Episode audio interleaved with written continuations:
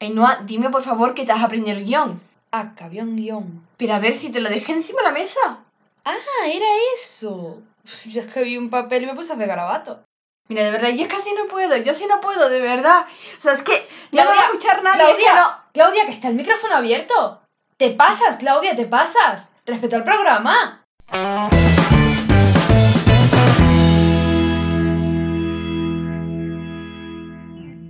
Hola, hola, hola, holita, microfonitos. ¿Microfonitas?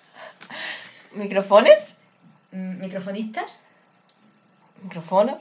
¿Microfoneros? Mi- mira, lo que nos estáis escuchando. ¿Ya nos habíais echado de menos? Pues ya estamos aquí otra vez. Y además os recordamos que cada sábado tenéis nueva entrevista del micrófono rojo en nuestro canal de YouTube y cada domingo nuevo podcast aquí en Spotify. Esta semana empezamos fuerte porque Manu ha venido a traernos su recomendación musical de la semana. Un fuerte aplauso para él. Hola a todos, hola chicas.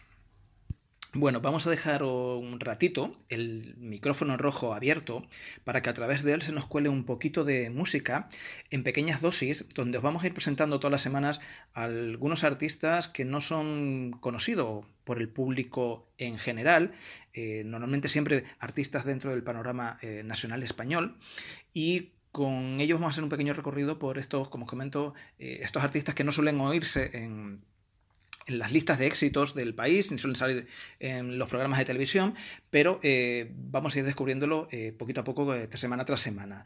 Esta semana empezamos con, con un artista que sé que a, nuestras presentadoras le, la han descubierto no hace mucho y les gusta bastante. Mm, os voy a poner un- una pequeña dosis de una canción y la reconoceréis enseguida.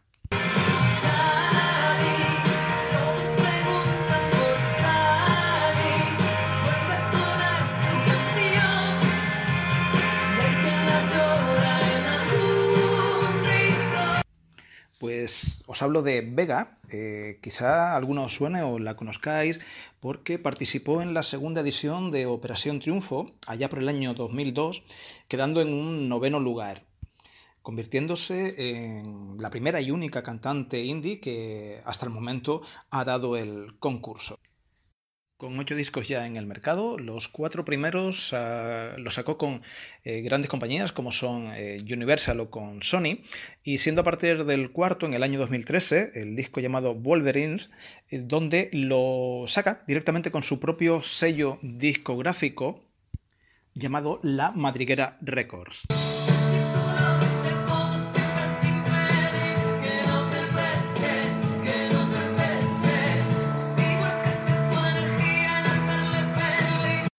Esta pequeña dosis es Que no te pese, tema incluido en su álbum Wolverines del 2015, eh, por el cual estuvo nominada a los Grammy Latino de ese año, aunque ya lo había estado también con anterioridad en el 2012 por otro álbum, La Cuenta eh, Atrás. Bueno, pues retomamos nuevamente su último disco, La Reina Pez, álbum del 2018, que es el que estamos haciendo un poquito de referencia hoy.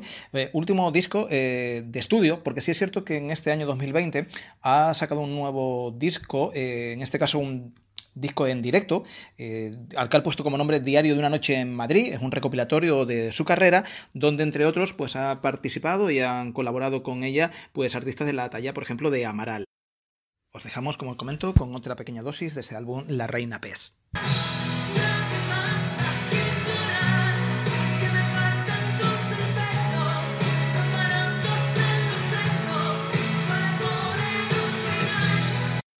Comentaros, y sumamente importante, que eh, Vega, aparte de, como os comentaba, tener su propio sello discográfico, ser ella la responsable de eh, la presentación de sus discos, que son todos bastante cuidados. Deberíais ver algunos de sus últimos trabajos eh, para que veáis que prácticamente son pequeños libros, pequeñas novelas, incluso con siempre con con materiales reciclable, eh, reciclable, perdón, eh, o sea que son pequeñas joyas realmente cuando tenéis un disco de Vega en, las manos, no solamente ya por lo acústico, sino por lo que transmite todo, eh, todas sus canciones y, y, y, su puesta en escena. Eh, comentaros que aparte también, sumamente importante, es que ella es la compositora de sus propios temas y no solamente compone y hace sus propios temas, sino que compone para otros artistas de la talla, por ejemplo, de David Bisbal, de Marta Sánchez, Pastora Soler o el propio eh, Rafael.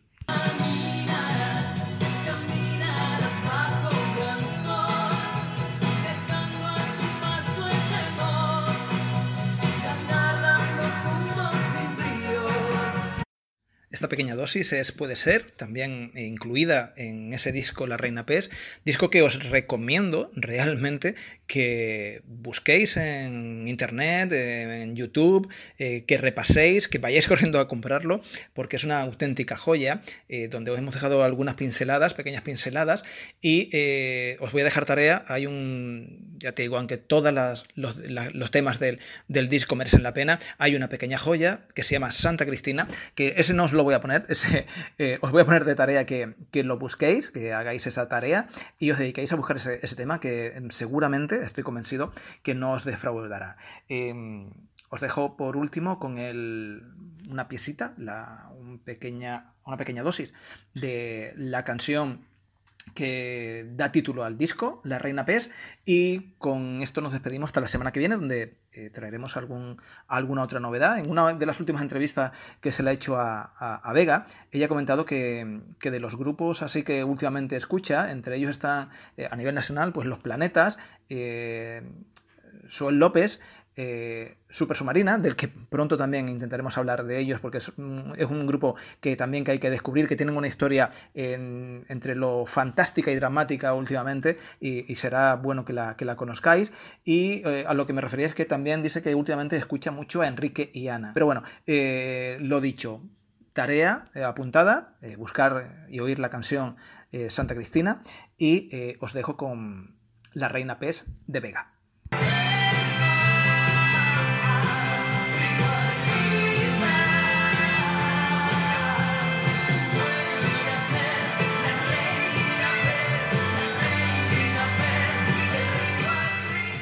Muchísimas gracias Manu por tu sección.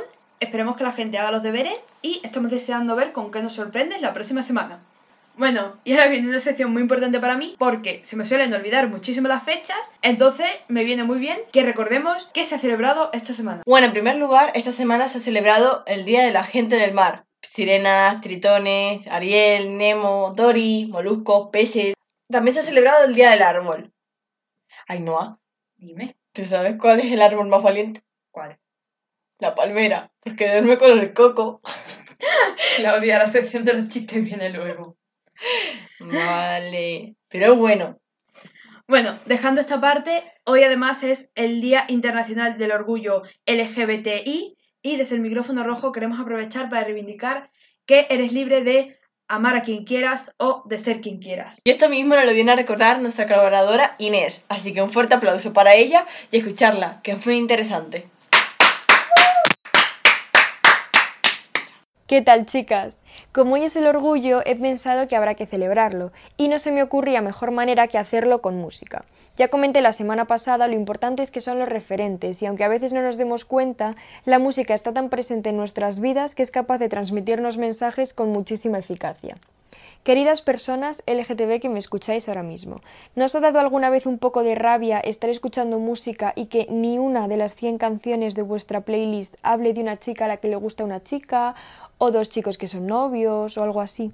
Es cierto que muchas canciones románticas omiten pronombres y no dan a entender de qué género es la persona de la que hablan, pero la gran mayoría hablan de chico gusta chica o chica gusta chico. A mí la verdad es que me ha pasado bastante. Y me he dado cuenta de que cuando una canción hablaba de chica gusta chica, me hacía muchísima ilusión y me hace porque siento esa representación. Por eso hoy os voy a presentar siete canciones en castellano que hablan de chicas lesbianas o bisexuales, para que añadáis a vuestras listas de Spotify. Empezamos por una que ya tiene sus años, pero creo que marcó un antes y un después. Por supuesto, es Mujer contra Mujer de Mecano. Un amor por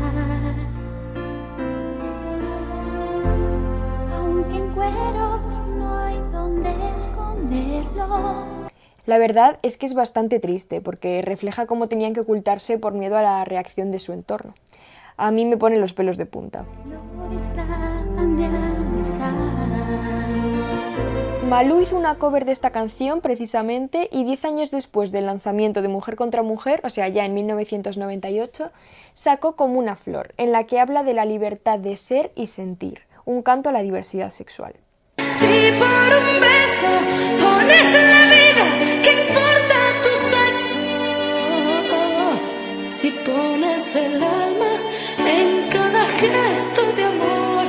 Por cierto, tantos años después sigue siendo la última canción de sus conciertos, un bonito gesto.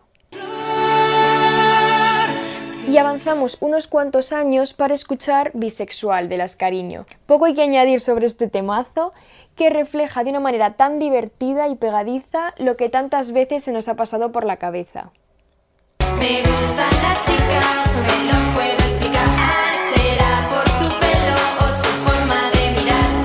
Pero me he besado con un chico en la ciudad.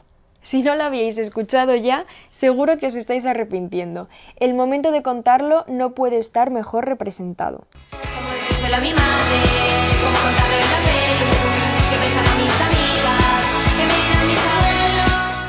Marina Jade en OT 2017 protagonizó bastantes momentos icónicos para el colectivo LGTB y por eso no me explico que haya pasado tan desapercibido el temazo que sacó hace unos meses, solas tú y yo. Sin condición, llueve a mares por esta fricción de nuestros pies bailando en el salón.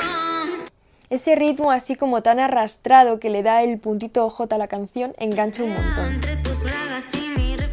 También en una línea así tirando a sensual podemos escuchar de El Nail de Tribade, el maravilloso rap sobre cortarse las uñas cuando vas a ver a tu novia, por lo que sea. Se corta las uñas, ellos critican, no entienden lo que hablamos, yo sé lo que les pica. Di que la di que la no se entera, no es calor. Lo mejor de ser entero es que ya pasó. Y si no lo entiendes, ellas te lo explican bien y clarito. Sin duda recomendadísima, la escuché hace poco y me encantó.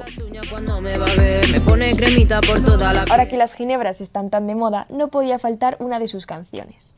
Todas mis ex tienen novio ya deja claras sus intenciones en el título y con una energía que da muchísimo buen rollo describe una situación por la que muchas habréis pasado seguro. Probablemente ya tenga novio. Me estoy cansando del mismo rollo. Debo tener ya el monopolio porque todas mis ex tienen novio. Es que una vez la escuchéis no vais a parar de cantar la garantía del micrófono rojo.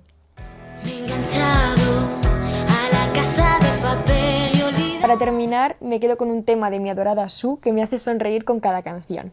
Esta es Eres un temazo y vamos, a mí es que me dedican esa canción y ya me caso, es que me parece preciosa. Tú solita lo revientas siempre en cualquier discoteca. Eres un temazo, tú, tú, tú eres un temazo. Que lo montas como quieras, Espero que hayáis disfrutado de estas canciones tanto como yo y que hayáis descubierto alguna que no conocíais. Nos vemos la semana que viene y feliz orgullo. Muchísimas gracias Inés y nos vemos la próxima semana.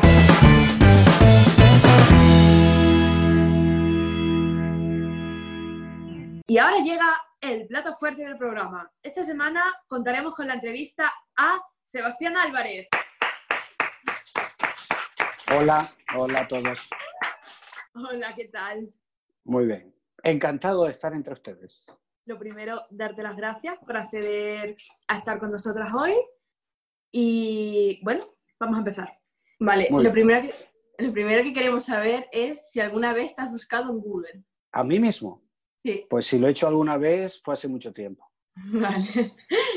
Si tuvieras que describir a Sebastián Álvarez en una palabra, ¿cuál sería? ¿Una sola? Mm, honesto. Muy bien, bien. Vale, y ahora, eh, recordando el pasado y yendo un poco al principio, ¿cómo te diste cuenta de que querías dedicarte al mundo del cine? Bueno, yo realmente los orígenes no estaban relacionados con el cine, sino con el mundo de la fotografía. Ya de pequeñito, que no eran en la época de digital, pues digamos, en vez de pedir para unos tenis, pedía para rollos de negativo, que costaba mucho comprar un rollo, revelarlo, pasarlo a papel, y, y acaparé la cámara familiar, ¿no?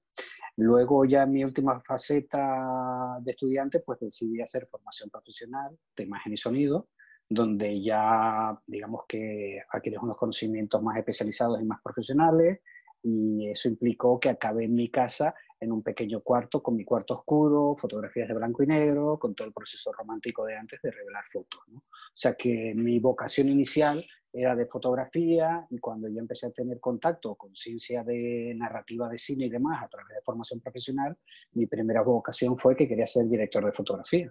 Y viendo lo que nos estás contando de que acaparabas esa cámara familiar, eh, ¿cómo se tomó tu familia que quisieras eh, dedicarte a esto? ¿Te apoyó? Bueno, en primer lugar, eh, cuando decidí hacer formación profesional de imagen y sonido, fui completamente apoyado, ¿no? Eh, luego, en aquellos momentos, la única productora que existía en Canarias era la productora de los hermanos Ríos, ¿no? Y bueno, y tener la posibilidad de desarrollar lo que a mí me gustaba y pasar directamente a un contexto laboral, pues fue perfectamente aceptado por casa. Y una vez ya que comenzaste, como nos has dicho, como director de fotografía, ¿cómo fueron ya esos inicios en lo que viene siendo ya propiamente el mundo del cine? Bueno, como director de fotografía no empecé, empecé trabajando en la productora, ¿no? que era el niño nuevo, y afortunadamente tuve la posibilidad de formar parte de lo que fue el final de Guarapo, la primera producción canaria, en el departamento de cámara. ¿no? Entonces yo, yo realmente no entré a trabajar en la productora como director de fotografía, era auxiliar de producción, en los casos en que pues teníamos que rodar, pues era ayudante de cámara, entonces, imagínate, la productora tuve la posibilidad de tener en un cuarto las cámaras de cine, una Harry de la Segunda Guerra Mundial, armar chasis, desarmar chasis, colmar ópticas y un proceso ahora que se desconoce completamente gracias a la evolución tecnológica. ¿no? Entonces, después de muchos años en esas productoras, era una época que no existía internet, no existían los teléfonos móviles, solo existían unos libros gordos que eran cine guías y había unas cine guías en cada país. Entonces, cuando una productora alemana, una productora de Madrid o de Barcelona, decía, vamos a rodar en Canarias, que hay muchos paisajes bonitos, al recurrir a la cineguía, solo costaba la productora en la que yo trabajaba, ¿no? Y la productora en que yo trabajaba no tenían una empresa de service porque eso no existía, era una productora. Y soltaban al, al muchachito joven, que era Sebastián Álvarez, porque ya había rodado con ellos documentales en todas las islas, y eso fue, digamos, el verdadero detonante de mi formación, porque estando en provincia y hace 28 años, pues tuve el privilegio, la suerte o el honor de poder ver cómo trabajaban directores de fotografía españoles de películas, ingleses, alemanes y de toda Europa, y ver su sistema de trabajo, ver cómo se hacían las órdenes de rodaje, cómo se hacían las órdenes de transporte y llegar a conocer verdaderamente el oficio en todas las ramas de oficios que implica una producción audiovisual. Vale, y dentro de todas estas ramas, centrándonos en producción, eh, ¿cuál es el cometido como tal de un productor? Bueno, eso, eh, bueno, eso implica un curso entero, no, no, no, una entrevista aquí, ¿no? Pero digamos que dentro de lo que tú entiendes puede haber un productor que lo que hace es financiar la película, puede haber un productor ejecutivo que es otra figura, que de repente descubre una novela que puede comprar a buen precio, descubre cuál es eh, un, el director ideal para esa novela, cuál podría, podría ser el guionista con el que el director podría trabajar, esa novela se convierte en un guion cinematográfico y ese productor ejecutivo busca una productora con un productor o tiene una productora y busca las vías de financiación entre preventas, subvenciones y demás.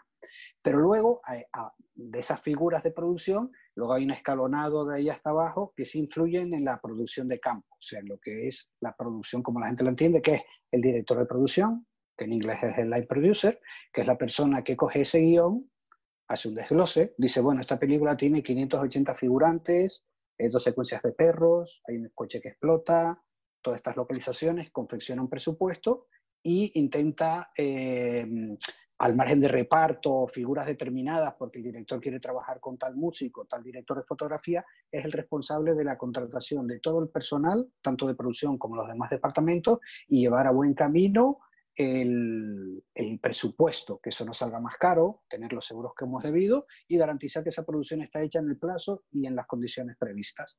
Debajo de él está un jefe de producción, que es el que está más en rodaje, el que abre el rodaje, está todo el equipo de producción, está el departamento contable, o sea, están todas las, las figuras que corresponden al departamento de producción. Y siguiendo con la producción y la productora, tú montaste la productora Volcano Films. Eh, uh -huh. Háblanos un poco de ella, ¿cómo surgió esa idea de montar una productora? Pues mira, realmente estando con la productora inicial, con la que yo trabajaba, que era la única que costaba en Canarias en la cineguía, pues ha pasado tres años, pues había hecho un montón de trabajo con un montón de gente de fuera. Y una productora en concreto ya había repetido conmigo por tercera vez, ¿vale?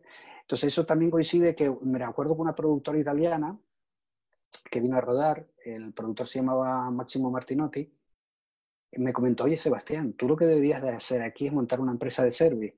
Entonces hace 28 años el concepto de empresas de service no existían, solo existían productoras, ¿no? Entonces eso dio lugar a que hace 25 años este año nació Volcano, siendo junto con una que se llama Wisecode en la península, las primeras empresas de service de producción audiovisual en España, porque era un concepto nuevo, lo que ahora se llama eh, es innovación o talento o tal, pues en aquel momento pues hice esa función y cuando de- decidí tomar esa iniciativa, me puse en contacto con la productora que había repetido conmigo tres veces, les pareció maravilloso, me apoyaron conjuntamente, porque claro, tenían más experiencia que yo. Yo era un muchacho que no había llegado a los 30, ¿no? Eh, cómo estructurar cosas, qué nombre debería tener esa productora, qué logotipo debería tener esa productora, y así nació Volcano. A los cuatro años eh, tuve la posibilidad de comprar la participación de Volcano, porque la productora original que me había asesorado se disolvía entre ellos, y compré Volcano, y ese fue el nacimiento de Volcano. Muy bien. Y siguiendo con este viaje al pasado, a los- bueno, a los inicios ya no tanto estamos haciendo, en 1997 tu primer cortometraje junto a Juan Carlos Fresnadilla, que se llamaba Esposado, eh, fue nominado a los Oscars en la categoría de Mejor Cortometraje de Ficción. ¿Cómo reaccionaste al enterarte de la noticia? Eh, bueno, eso fue un trabajo muy duro. Estaba implicada un montón de gente de Canarias, una productora, la, lo de La Mirada, estaba implicado Papi Producciones, que era el único estudio, empresa de alquiler de cámaras que había en aquel momento, ¿no? Entonces, em, el guion estaba muy bien, desarrollamos el corto, que era un momento que ya se hacía en, color y nosotros lo hicimos en blanco y negro. Y realmente fue mucha pasión por el trabajo, pero a líneas iniciales no teníamos ninguna expectativa, ¿no? Y casualmente estoy en mitad de un service con un cliente, creo que era italiano, y le cuento, pues acabamos de hacer un corto muy interesante, de no sé cuántos minutos, con un chico muy interesante. ¿no? Paramos en una gasolinera, yo le voy al baño de la gasolinera y cuando me subo en el coche, en Radio Nacional de España comunica que es el primer corto de la historia española nominado a los Oscars y estaba con mis clientes y dice, oye, que es el tuyo y casi me lo contaron ellos porque yo ni me había dado cuenta, ¿no? Entonces, bueno, también en aquel momento tú piensas que no existía internet, no existía nada, que ahora mismo desde cualquier periferia del planeta, país o provincia, tú puedes posicionarte con tu talento, ¿no? En aquel momento algo que parecía casi imposible, que es de una pequeña provincia donde no había industria, porque no existe industria, no éramos Madrid, Barcelona, no existía una televisión autonómica, no existía en Film Commission, se produjese esa posibilidad, ¿no? Fue un gran estímulo en el sentido de tomar conciencia que desde cualquier lado la puedes hacer. Qué guay. Y además de productor, como ya nos has contado antes, eh, has probado todos los departamentos que hay detrás de las cámaras o casi todos. ¿Con cuál te quedarías? Bueno, tú piensas que, bueno, yo acabé como productor eh, o, en la, o, en la, línea de producción porque cuando yo era joven, en el mercado en el que estábamos, eh, era muy difícil que un director de fotografía pudiese subsistir con, tu, con su trabajo, ¿no? Y donde más conocimiento a, a, faltaba y donde más personal había era el campo de producción. De, de, hecho, por eso me permití, tras cuatro años con la productora inicial, eh, poder ser freelance, ¿no? Y como freelance, pues vivía bastante bien lo que era la época dorada de la publicidad en España y entre todas esas productoras extranjeras que venían, ¿no? El periodo en la productora inicial, como eran todos trabajos locales mayoritariamente, ¿no? que era la única que generaba los spots publicitarios locales y todos los trabajos para todos los patronatos de turismo de cada uno de, de los cabildos, pues tengo premios como director de fotografía de contenidos propios. En esa productora, cuando había poco presupuesto, pues soltaban a Sebastián Álvarez con el director artístico, ¿no? Eh, eh, Sebastián Álvarez se encargaba de los tirados de copia de VHS que pedía el, que pedía cada patronato de turismo. Eh, Sebastián Álvarez estaba en el proceso con ellos cuando empezaron los primeros montajes, ¿no? Eso sumado a los cortos que hemos producido, contenidos propios, me ha dado posibilidad que no, no he ejercido en todos los departamentos, pero sí tengo mucho conocimiento o soy un mediocre en todos los departamentos, ¿no? Pero ese conocimiento hace que como productor puedas tener más criterio, más consideraciones y puedas ver los problemas venir antes de que lleguen. Viendo eso, todos los conocimientos que nos estás diciendo que te ha aportado cada uno de los palos, ¿qué es lo que más te gusta de tu trabajo? Pues sinceramente, ahora una de las cosas que más me gusta eh, es trabajar con proyectos de largometrajes con ópera prima. ¿no? Ópera prima me refiero a un nuevo director, de hecho, eh, a lo largo de la trayectoria de Volcano hemos producido muchos cortos y eso va en, un- en una línea más romántica o de vocación que por el simple hecho del negocio. ¿no? Entonces, eh, poder ser, como te diría, el abogado del diablo, el mecanismo de autocrítica de un nuevo realizador en una producción, o con mi criterio como productor, ver cómo puedo optimizar un presupuesto y una película que va a ser de determinada manera pueda ser mejor película, eso es lo que más me apasiona. ¿Y cuál sería el proyecto que más te ha gustado hacer? Uf, muy difícil, muy difícil, porque a veces eh, hay, hay varios sentidos. ¿Cuál es el proyecto en el que más cómodo he estado y con el que mejor me lo he pasado? De repente no es el proyecto que mayores consecuencias ha tenido, ¿no? Pero el que más fresco tengo es la última experiencia con el director David Pantaleón, porque desde el proceso de escritura hemos un poco estado trabajando conjuntamente, ¿no? Y he conocido de- desde el mismo cimiento, del nacimiento del proyecto, eh, cómo lo íbamos a desarrollar, la relación personal con el director y el tipo de película que estamos haciendo y que terminaremos en octubre su postproducción en París, pues creo que es el proceso más satisfactorio que tenido. Vale, y ahora centrándonos un poco en las islas, el mundo de los rodajes es muy prolífico aquí en Canarias. ¿Cómo es rodar en las islas? Bueno, eh, una cosa era cómo era rodar en las islas, ¿no? Y otra cosa, cómo es rodar en las islas, ¿no? Pues en las islas tenemos un inmenso potencial, ¿no?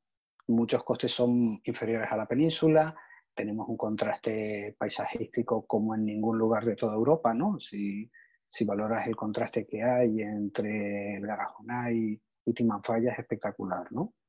Entonces, rodar con las islas, en los lugares pequeños tienen ventajas que determinados procesos administrativos son más ágiles y más fáciles, porque montar una producción grande tiene muchas implicaciones, pero luego el hecho que estemos divididos entre islas y que haya que desplazarse entre barcos, pues bueno, hace que la logística y los costes sean más elevados.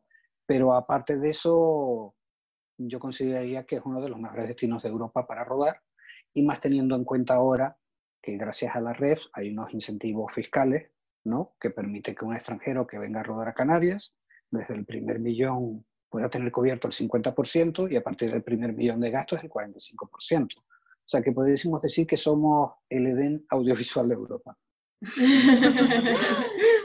y también hay que preguntar cómo se presenta el panorama de rodar en las islas después de la pandemia. Bueno, afortunadamente la semana pasada desde Volcanofil terminamos el primer service oficial de publicidad hecho, ¿no? Entonces, bueno, tuvimos mucha suerte porque una jornada entera fue en el Teide y no había un solo autobús ni un solo turista. Estaba todo para nosotros, ¿no? Pero bueno, aparte de eso, eh, creo que a corto plazo es tan grave y tan doloroso ¿no? y tan mortal el proceso de la crisis, el confinamiento, para el sector como para los demás sectores. Pero a, a medio plazo eh, creo que vamos a estar muy, muy bien posicionados. ¿no? Las plataformas de vídeo bajo demanda, tras el confinamiento, no, no es que hayan bajado en bolsa, sino que han aumentado parte del mercado que no consumía vídeo bajo demanda, como vuestros abuelos o determinadas personas, están consumiéndolo porque no tenían posibilidad de salir de su casa. Y luego están los que solo tenían Netflix o tenían HBO, tras el confinamiento hay ya muchos que tienen Filming, Netflix, HBO y las tienen todas. ¿No? Entonces esto implica una demanda de contenidos muy, muy grande para, no sé, los próximos 5 o 7 años sin parancón. Si eso sumas que esto no es Marruecos, esto es Europa, ¿no? Tenemos un marco jurídico y legal como el resto de Europa, pues digamos que el horizonte, el panorama se ve muy esperanzador. Y viendo, pues eso, lo que me estás diciendo del el esperanzador y la gran demanda, háblanos un poco de los próximos proyectos. Pues digamos en el área de lo que son los servicios extranjeros, había una serie de proyectos que comenzábamos la preproducción en junio. Esos proyectos están parados. Uno es de una productora independiente norteamericana a desarrollar en Fuerteventura y otro es una comedia muy buena, que normalmente no siempre me gustan los guiones de los trabajos que hacemos, pero este me ha gustado mucho, que es para desarrollar en Tenerife. ¿vale? En uno de los casos, imagínate, hasta los visados norteamericanos del talento para aquí, todo eso está parado. Y en el caso de la productora francesa, pues tenía un reparto establecido, que uno era canadiense, y con esta situación, pues parte del reparto ha tenido que asumir el proyecto siguiente que ya tenía en calendario, ¿no? Entonces, por eso digo que a corto plazo mm, la cosa no está bien, pero a medio plazo va a ser esperanzadora, ¿no? Y desde el punto de vista de los contenidos propios, eh, mm, en octubre terminamos la postproducción de la película Rendir los Machos, que es producción propia de David Pantaleón. Tenemos otro proyecto que se llama Pobre Diablo, que estamos en coproducción con Valencia y Barcelona. El director es Guillermo Polo. Ya tenemos la ayuda de Valencia y la televisión valenciana. Y ahora desde que se publique la ayuda iremos a las ayudas selectivas del Ministerio del ICA y eh, a la televisión autonómica y a las ayudas del Gobierno de Canarias. La intención es poderlo rodar en junio de 2021. Es una road movie que va desde el norte de España hasta Benidorm. Es una comedia ácida road movie que está muy bien. Y luego eh, hemos readquirido los derechos de una novela que se llama Matar y guardar la ropa, que es otra mm, comedia ácida de un cuarentón separado en crisis, que bueno, que está muy bien y ya tenemos las primeras versiones del guion. Vamos a llevarla a, a las subvenciones de desarrollo para ya intentar mm, montar todo lo que es el paquete, o sea, casting, seguir con el trabajo de, del guion, valorar presupuestos, valorar posibles alianzas y todos los requisitos necesarios a lo que es un desarrollo de un proyecto. Genial. Bueno, ahora dejando al lado el, a un lado el- eh, la producción, si tu vida fuera una, fuera una película, ¿qué título le pondrías? Uf, pues a ver qué difícil es. Eh, sí, eh, el superhombre. No, porque ser productor independiente es muy duro, ¿no? Y eso se suma, bueno, porque eres padre de familia y tienes una serie de obligaciones. También es lo que implica ser hoy en día el empresario de pymes, de pequeñas empresas, que no son grandes empresas, que mueven otros volúmenes, pues implica un talante y un perfil determinado, ¿no? Pero bueno, también tendría otro título, ¿no? Aparte del superhombre, que igual podría ser quejarse es pecado. Me gustan los dos. Si tuvieras que ser un personaje histórico, ¿quién te gustaría ser? Jesucristo. ¿Y por qué? Bueno, no sé, no, igual, pues no sé, tal vez Buda, ¿no? Más en un sentido de un caminar espiritual que el legado que haya podido dejar a la historia. Los Napoleones no, no me satisfacen. Y por- la última pregunta, ¿eres de los que piensan que las personas tendrían que venir con un tráiler de eh, un par de minutos para saber lo que nos espera? ¿O a la sorpresa y que sea lo que eh, Dios quiera? Yo creo que las cosas como son tienen un sentido que escapan a nuestra comprensión y como son, bien están. Bien. Y bueno, ahora queríamos hacerte un juego para terminar A ver, y es fácil. Te vamos a hacer una serie de preguntas, preguntas súper fáciles, pues sobre ti, un poco de cultura general. Y el juego está en a ver cuántas eres capaz de responderlas o si puedes responderlas a todas en menos de tres minutos. bueno, te- no he dicho que soy un poco disléxico, vamos a ver cómo me va. Vamos allá. Pero espera, espera, ¿pero en qué consiste? ¿En yo digo sí, no, blanco y negro o es...? Son preguntas muy fáciles, suelen ser de Vale. sí, no, Ok, a una pregunta corta. Muy bien, muy bien. Vale. 3, 2, 1. Peor hábito. Tabaco, Color favorito. negro, Juego de mesa favorito. póker, Un viaje soñado. mm, el viaje interior. ¿Qué es lo que estás viendo actualmente? A dos chicas que me están entrevistando. En la peli. Ah, películas. Sí, o serie. Eh, o ah, pues mira, me he visto tres capítulos seguidos de Valeria, pero claro, yo veo muchas cosas, unas cosas son por mi interés y otra cosa que si me aprecio como productor tengo que verlas y saber por qué funcionan o no funcionan. Vale. ¿Serie favorita? Pues, eh, ¿cómo es el término en inglés? Esto, mentes criminales. Eh, ¿Prefieres mandar mensajes o llamar? Depende del caso. ¿Canción favorita? Uf, eso es muy, muy difícil. Pues no sé, digamos, Mother de The Wall de Pink Floyd. ¿Qué es lo que más te molesta? Eh, los humanos. ¿Comida que no te gusta? Mm, difícil, pues los espárragos, ¿Y una que te encante? los caracoles.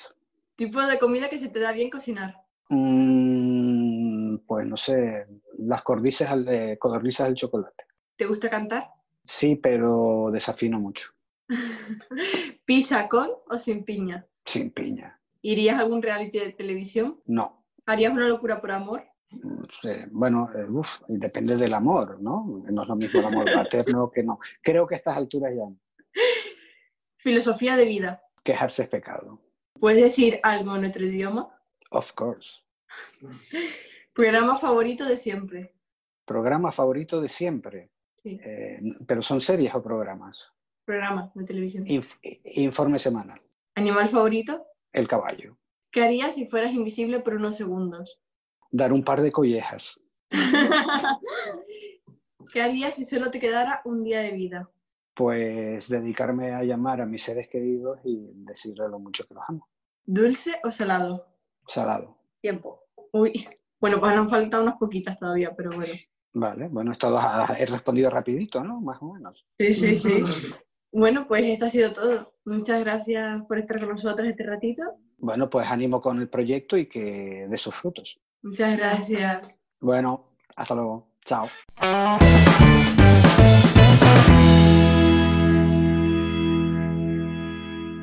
Y ahora llega mi sesión favorita.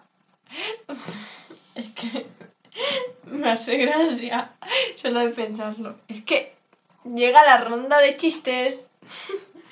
Venga, va, empieza tú. Esto es un padre que le dice, niño, bájate y mira si funciona el intermitente. Vale, ahora sí, ahora no. Ahora sí, ahora no. ¡Gol! ¿De quién? Di María. María, ¿pero quién ha marcado el gol? ¿Qué son 50 físicos y 50 químicos juntos? Pues científicos.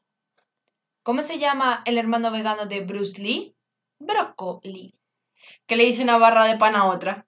Te presenta una amiga. Mamá, mamá, en el colegio dicen que soy muy despistado. Niño, cállate, que esta no es tu casa. Papá, dice mamá que estás obsesionada con el móvil. Cállate, Alfonciete. ¿Sabes por qué no se puede discutir con un DJ? Porque siempre están cambiando de tema. Y como el DJ cambia de tema y da paso a la siguiente sesión. Pues ahora llega el momento de cruzar otra vez la pasarela porque vuelve Claudia para hacernos su top dote.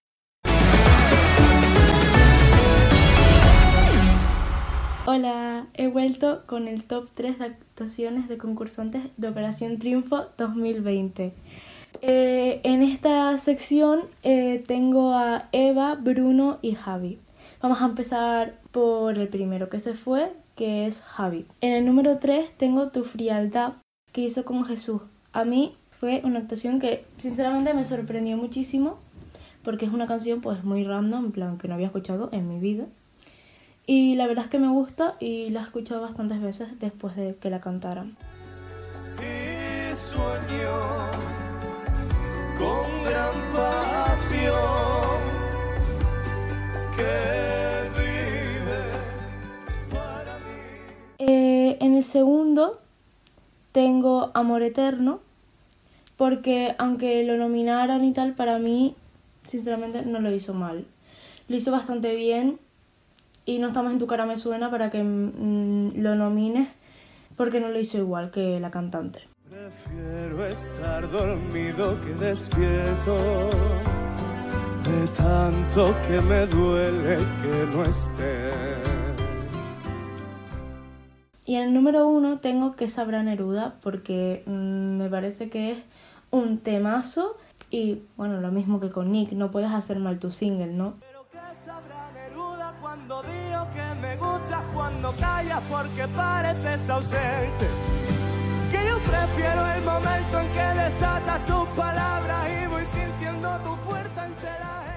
Luego tenemos a Bruno, que me encanta, lo amo, su single El Mejor.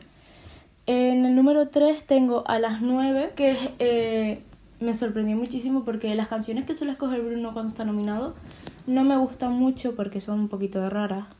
Pero esta sí que me gusta. En plan, no sé, sé que te vas a las 9. Me encanta, me encanta. Sé que te vas a las nueve. Sé que me muero a las diez. En el número 2 tengo Bad Girls, que cantó con Nia. porque lo hizo tan bien. O sea, es que no, no se quedó más bajo que Nia, no, estuvo igual. Lo hizo súper bien y la verdad es que me gustó muchísimo.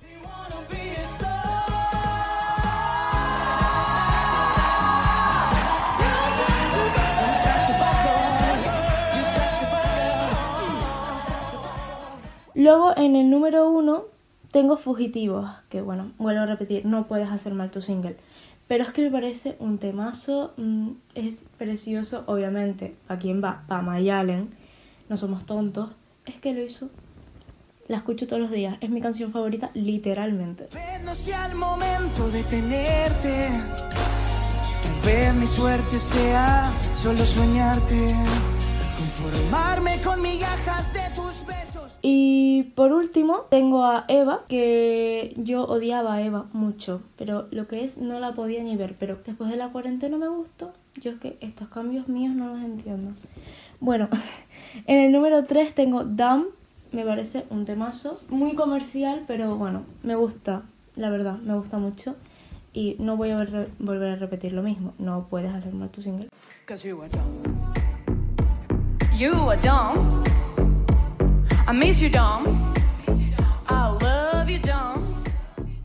En el número 2 tengo People Help the People porque lo hizo precioso. La verdad es que me esperaba que iba a ser sin más, pero la verdad es que lo hizo muy bien y se los merece.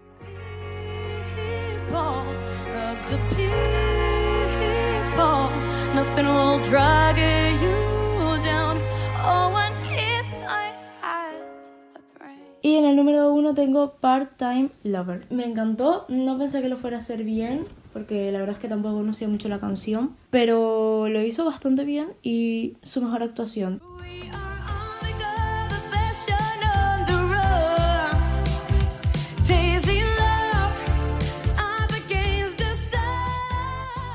Y ahora venimos con el poema.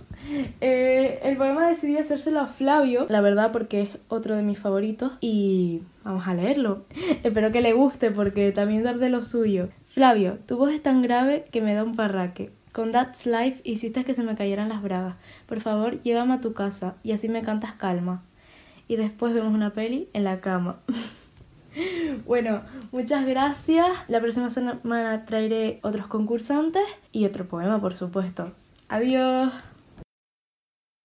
Muchas gracias, Claudia. Y una vez más me he vuelto a emocionar con tu poema. De verdad es que con la, con la lagrimita, acabo con la lagrimita.